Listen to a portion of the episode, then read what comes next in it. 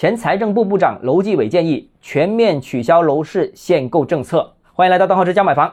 大家都为中国经济、中国楼市着急。那最近呢，很多专家学者纷纷开出药方啊。楼继伟最近呢的新建议也有点意思，人家是原来的财政部部长啊，既专业又主管过相关工作。这个建议呢内容也非常大胆，也是有理有据。具体内容呢，我想跟大家分享两个观点。第一个呢就是。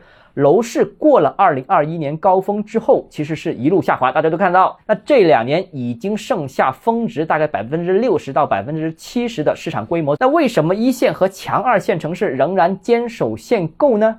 难道管理层认为放开楼市之后价格会大幅反弹吗？如果是的话，那我认为买家你可以大胆买了，因为趋势性的机会还没有过去，还没有结束。那至少一线城市和强二线城市如此。如果不是的，那市场低迷，放开限购又是迟早的事情，能放开购买力就能释放，也会形成反弹的动力。所以啊，从中长期看，楼市一二线城市没什么问题。